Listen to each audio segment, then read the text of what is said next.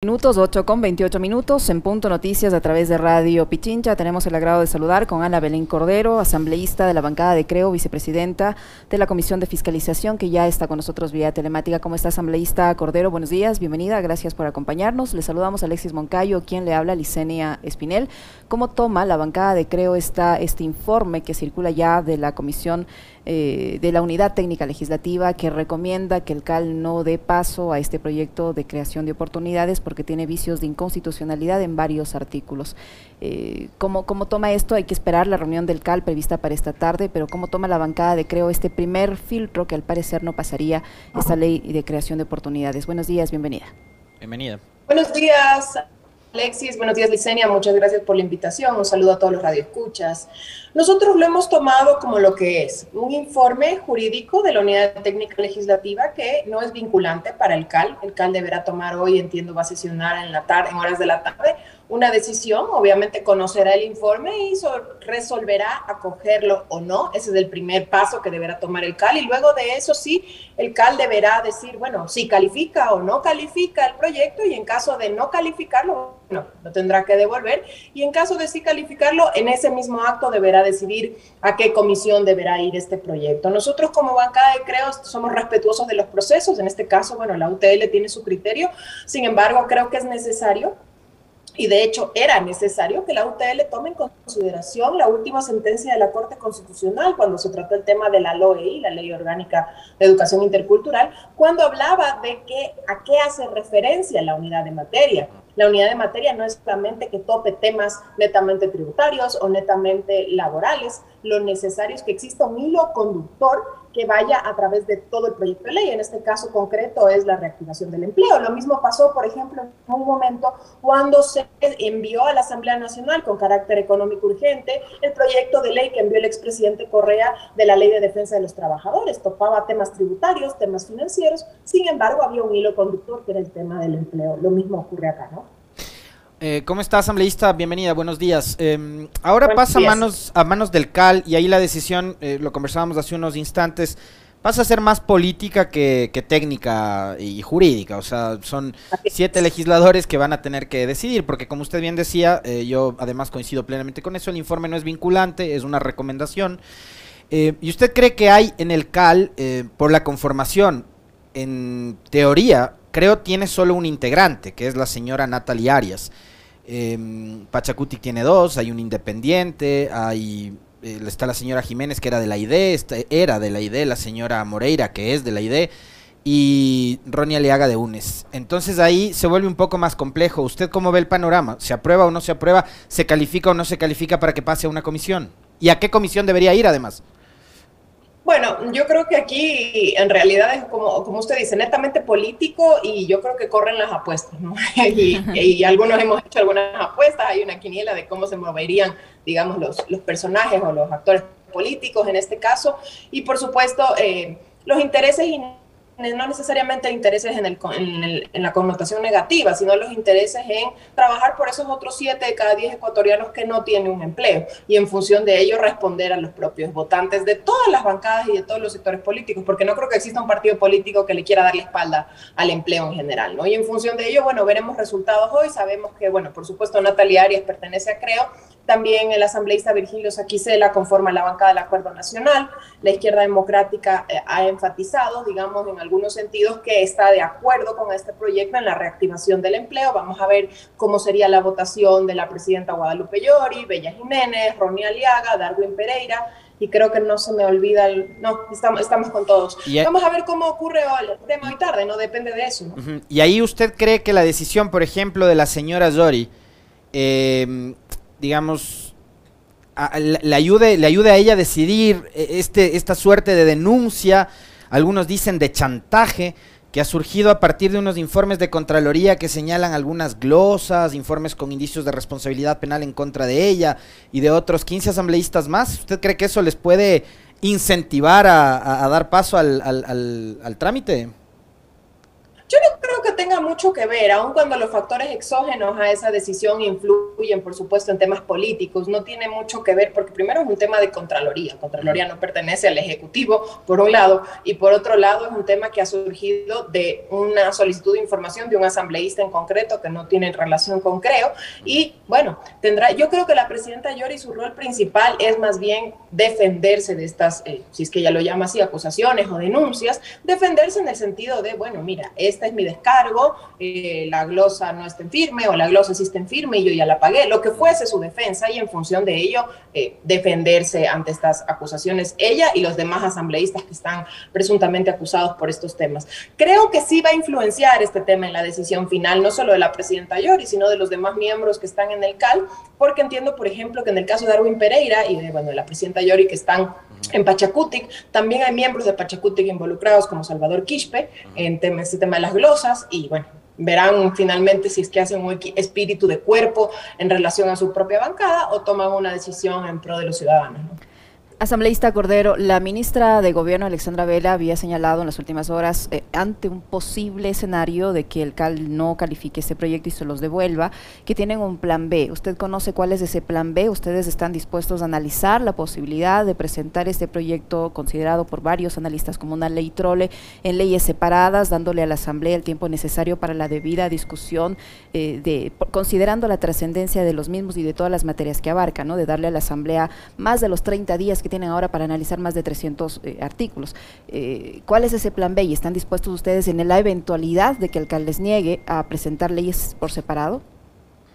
Existe un plan B, ese plan B, bueno, por supuesto lo maneja el Ejecutivo, pero en cuanto a su pregunta o a su observación de presentar el proyecto de ley por distintos tramos o distintas partes para que se traten en distintas comisiones, porque esa es una, una teoría que tenían también algunas bancadas o algunos asambleístas, eso no es posible. ¿Y por qué no es posible? Porque justamente el hilo conductor de esta ley, aun cuando tope temas tributarios, eh, temas en sector artesanos, temas en, en varios sectores, el, el hilo conductor es el empleo es la reactivación del empleo. Si bien reforma varias leyes, aproximadamente 15 cuerpos normativos, el hilo conductor es destrabar ciertas trabas, valga la redundancia, que ya existen en ciertos eh, cuerpos normativos para que haya una reactivación de la economía y del empleo. Si se trata, por un lado, el tema, el tema laboral, por otro lado, el tema tributario, Primero, habría un desbalance, un desequilibrio fiscal, porque por un lado estamos aliviando de impuestos a ciertos sectores, sobre todo la clase media, por otro lado sí se están subiendo impuestos, sobre todo el tema del impuesto al patrimonio,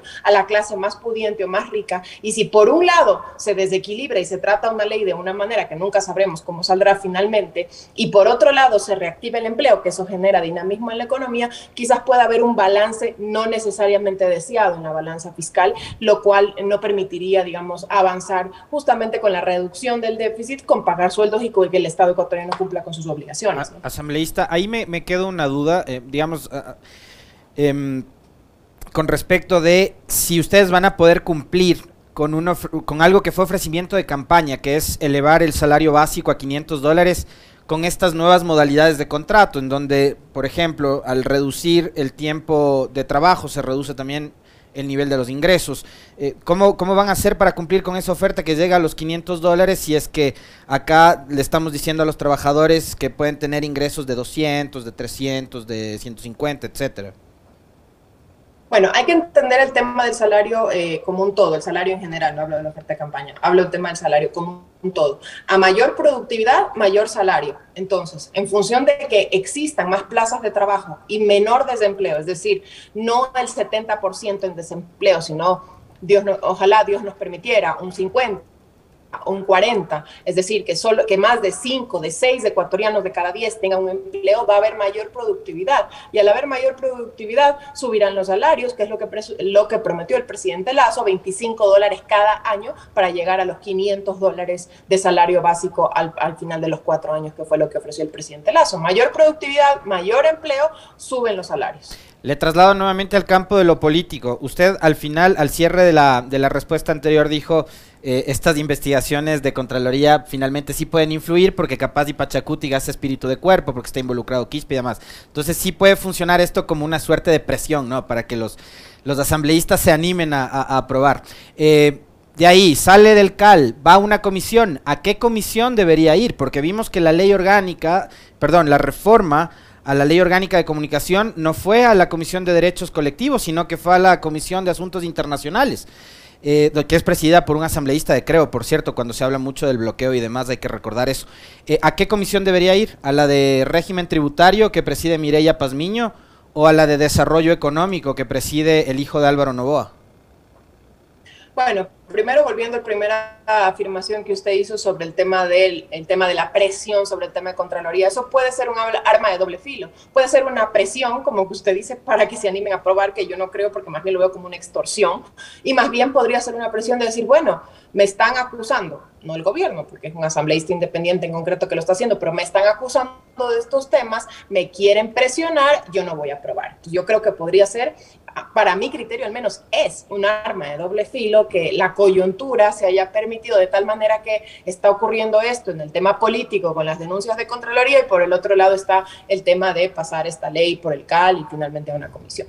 Volviendo a la pregunta anterior sobre a qué comisión debería ir, a mi criterio tiene que ir a una comisión que maneje netamente los temas económicos. Podría ser régimen económico, presidido por Mireya Pazmiño, Pachacuti, muy cercana al correísmo, o Daniel Novoa, aparentemente independiente, el hijo de Álvaro Novoa, y esa comisión también tiene asambleístas varios de distintos eh, sectores. También podría ir a trabajadores, sin embargo, eh, creo que como el hilo conductor, si bien es el empleo, topa temas netamente económicos, de impacto fiscal, impacto en la balanza, yo creo que lo más responsable es que vaya a régimen económico o a desarrollo. Ese es mi criterio. ¿no?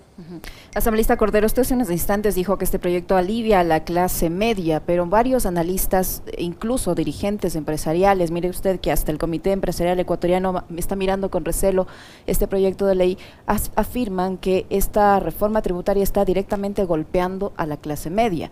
Porque si bien dice en el proyecto que se va a cargar eh, a las personas que ganan desde dos mil dólares al reducir las eh, exenciones que había antes, la, forma como uno podía deducir los gastos del impuesto a la renta, se van a eliminar muchísimas eso quiere decir que va a aumentar usted, usted, la posibilidad de pagar el impuesto a la renta. Entonces, ¿qué tan cierto es que se va a aliviar a la clase media con todos estos, estos detalles que le digo y con todos estos análisis que han hecho expertos tributarios, los propios asambleístas y propios dirigentes empresariales?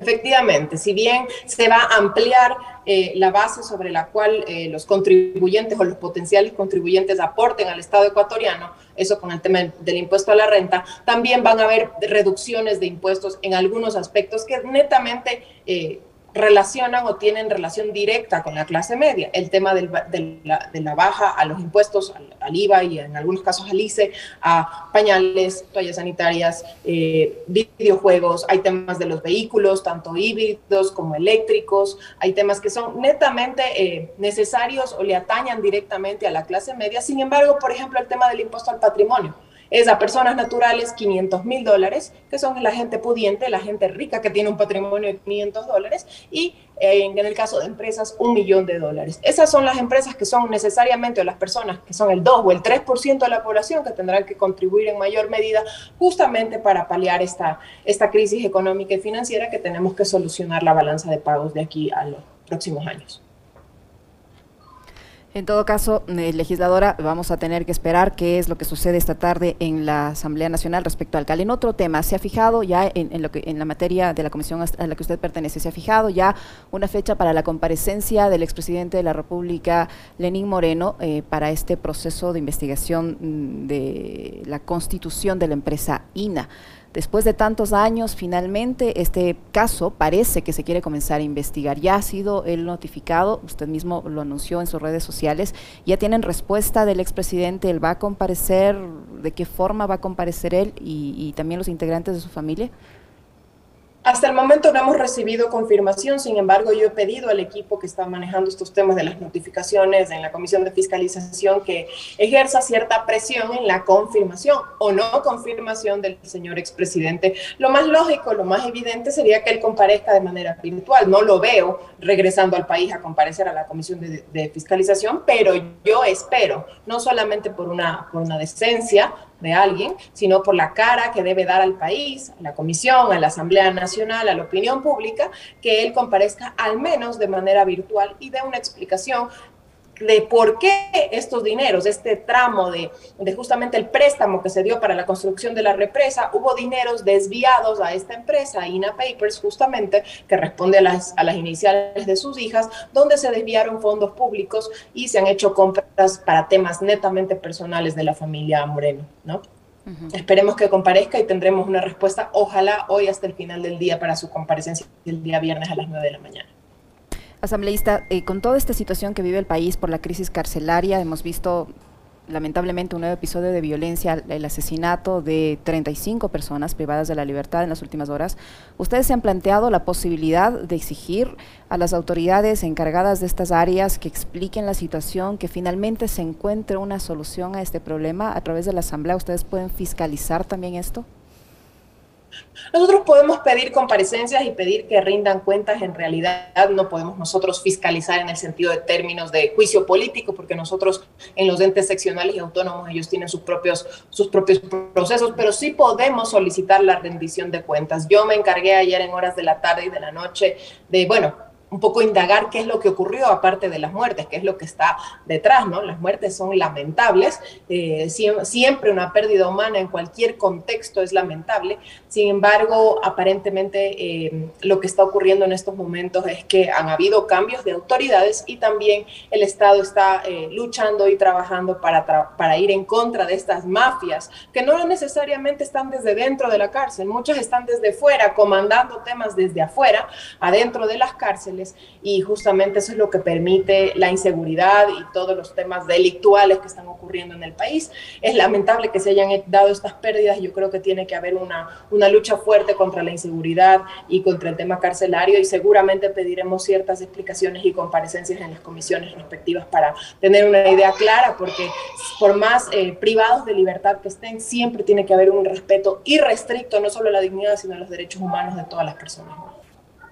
Muchísimas gracias, asambleísta, por su apertura, por el tiempo que nos ha permitido compartir y por la información que nos ha proporcionado la legisladora Ana Belén Cordero de la bancada de CREO, vicepresidenta de la Comisión de Fiscalización que ha estado con nosotros. Gracias, asambleísta. Muy amable. Encantada, buenos días, un gusto. Lo propio, muy amable.